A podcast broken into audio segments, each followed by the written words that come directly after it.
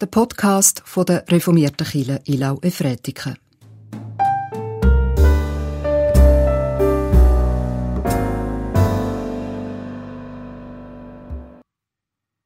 Ich lese die Weihnachtsgeschichte aus dem Lukas-Evangelium. Es geschah aber in jenen Tagen, dass ein Erlass ausging vom Kaiser Augustus, alle Welt solle sich in Steuerlisten eintragen lassen. Dies war die erste Erhebung, sie fand statt, als Quirinius Statthalter in Syrien war.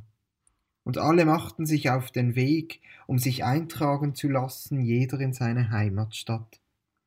Auch Josef ging von Galiläa aus der Stadt Nazareth hinauf nach Judäa in die Stadt Davids, die Bethlehem heißt, weil er aus dem Haus und Geschlecht Davids war, um sich eintragen zu lassen mit Maria, seiner Verlobten, die war schwanger. Und es geschah, während sie dort waren, dass die Zeit kam, da sie gebären sollte. Und sie gebar ihren ersten Sohn und wickelte ihn in Windeln und legte ihn in eine Futterkrippe, denn in der Herberge war kein Platz für sie. Und es waren Hirten in jener Gegend auf freiem Feld, und hielten in der Nacht Wache bei ihrer Herde. Und ein Engel des Herrn trat zu ihnen, und der Glanz des Herrn umleuchtete sie, und sie fürchteten sich sehr. Da sagte der Engel zu ihnen, Fürchtet euch nicht, denn seht, ich verkündige euch große Freude, die allem Volk widerfahren wird. Euch wurde heute der Retter geboren, der Gesalbte, der Herr in der Stadt Davids. Und dies sei euch das Zeichen. Ihr werdet ein neugeborenes Kind finden, das in Windeln gewickelt ist und in einer Futterkrippe liegt. Und auf einmal war bei dem Engel die ganze himmlische Herrschar, die lobten Gott und sprachen, Ehre sei Gott in der Höhe und Friede auf Erden unter den Menschen seines Wohlgefallens. Und es geschah, als die Engel von ihnen weggegangen waren, in den Himmel zurück, dass die Hirten zueinander sagten, Lasst uns nach Bethlehem gehen und die Geschichte sehen, die der Herr uns kundgetan hat. Herzlich willkommen zu dem Gottesdienst am Heiligabend. Ist Ihnen beim Losen von der Weihnachtsgeschichte aufgefallen, an welchem Ort die Geschichte spielt? an was für Schauplätzen sich die verschiedenen Szenen abspielen. Wir haben drei Szenen gehört, wo alle an einem anderen Ort spielen. Die erste Szene, die spielt sich auf einem Weg ab, auf dem Weg zwischen Nazareth und Bethlehem. Und dann Szenenwechsel, Maria und Josef sind in einem Stall oder einer Höhle, das steht gar nicht so genau, einfach nicht mehr, wo sie Futterkrippe hat. Und der dritte Schauplatz, ein Feld in der Nähe von Bethlehem, wo die Hirten ihre Schafe hüten. Das sind also die drei Schauplätze, wo sich der erste Heiligabend abspielt. Ein Weg, ein Stall und ein Feld. Heute, mehr als 2000 Jahre nach dem Ereignis, feiern wir wieder miteinander Heiligabend. Ja, was macht denn der Abend zu einem heiligen Abend?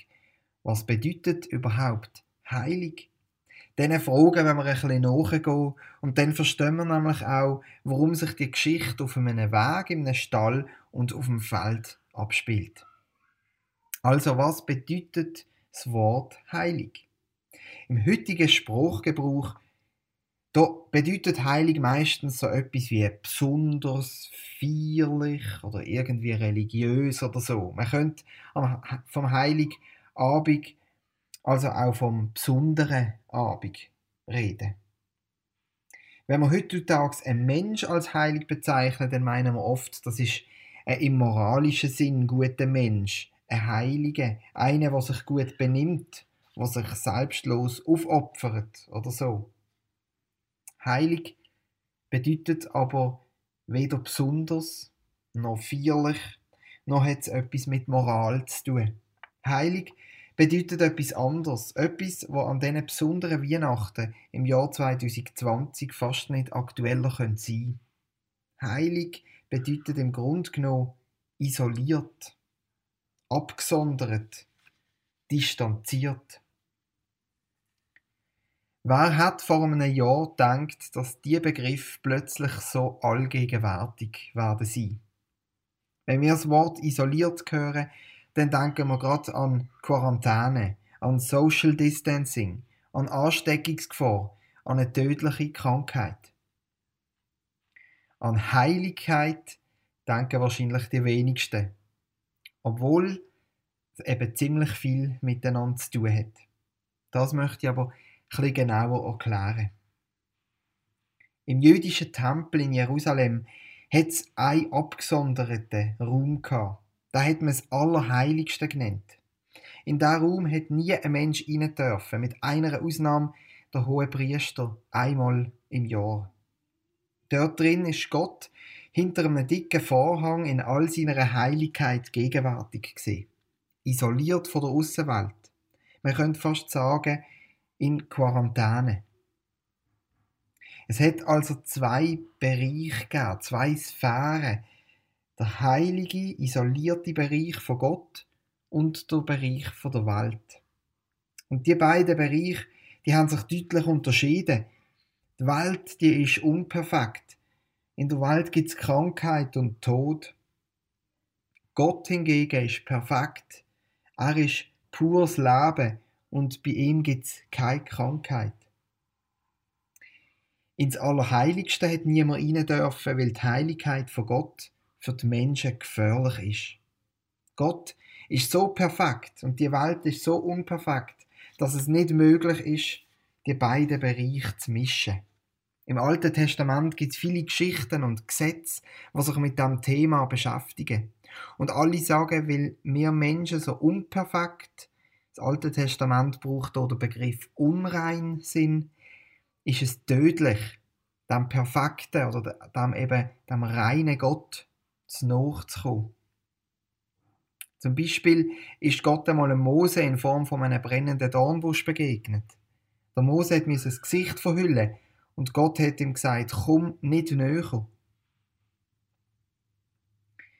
Man kann die Heiligkeit von Gott ganz gut mit der Sonne vergleichen. Die Sonne, die ist in unserem Sonnensystem auf jeden Fall einzigartig, sie ist gewaltig und sie ist die Quelle von allem Leben. Ohne Sonne könnten wir nicht leben. Aber hier auf der Erde kann es nur Leben geben, weil wir genau im richtigen Abstand um die Sonne herumkreisen. Wenn man der Sonne zu nahe kommt, dann würde man verbrennen. Und so ist es auch bei Gott. Auch Gott ist einzigartig, er ist gewaltig und er ist die Quelle von allem Leben. Aber wenn man seiner Heiligkeit zu nahe kommt, dann endet das tödlich. Das ist ein Gedanke, was das ganze Alte Testament durchzieht. Es gibt zwei Sphären, die göttliche und die weltliche. Und die beiden Bereiche, die dürfen nicht gemischt werden. Gott ist heilig, das heißt eben isoliert von der weltlichen Sphäre. Was heißt das alles jetzt für den heutigen Abend, der heilige Abend? Wir wollen doch einfach einen besonderen, feierlichen Abend miteinander haben, ohne uns jetzt müssen über Tod und Krankheit Gedanken zu machen. Heute am Heiligen Abend feiern wir ein großartiges Wunder. Gott bringt an Weihnachten die beiden Sphären, der göttliche und der weltliche Bereich, zusammen. Er bringt die beiden Pole, die über Jahrhunderte nicht miteinander vereinbar sind zusammen in Jesus Christus. Und das ändert alles. Jetzt ist Gottes Heiligkeit nicht mehr tödlich, sondern sie fängt an, die Welt zu verändern. Früher sind Menschen aus der Gesellschaft ausgeschlossen worden, weil sie krank sind. Und niemand hat sich anstecken und selber unrein werden. Und wo Jesus zu den Menschen gegangen ist, ist nicht er unrein worden, sondern das Gegenteil ist passiert. Die Menschen sind geheilt worden. Sie sind rein worden. Sie sind wiederhergestellt worden. Stellen Sie sich das mal vor. Wie genial wäre es doch, wenn es mit dem Coronavirus auch umgekehrt würde laufen. Nicht die infizierte Person steckt die gesunde Person an, sondern wenn jemand, der das Virus in sich trägt, mit jemandem Kontakt hat, der gesund ist, wird die kranke Person geheilt. Das war doch die beste Botschaft. Das war die Nachricht, wo die ganze Welt im Moment darauf wartet. Und genau das Wunder feiern wir am Heiligen Abend.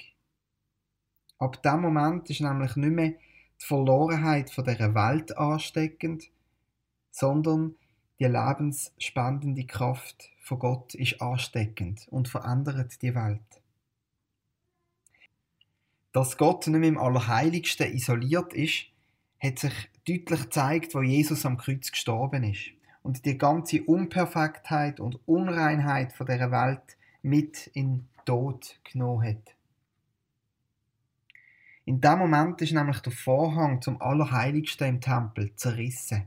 Ab dem Moment ist es offensichtlich, dass Gott seine Heiligkeit mit uns Menschen möchte teilen.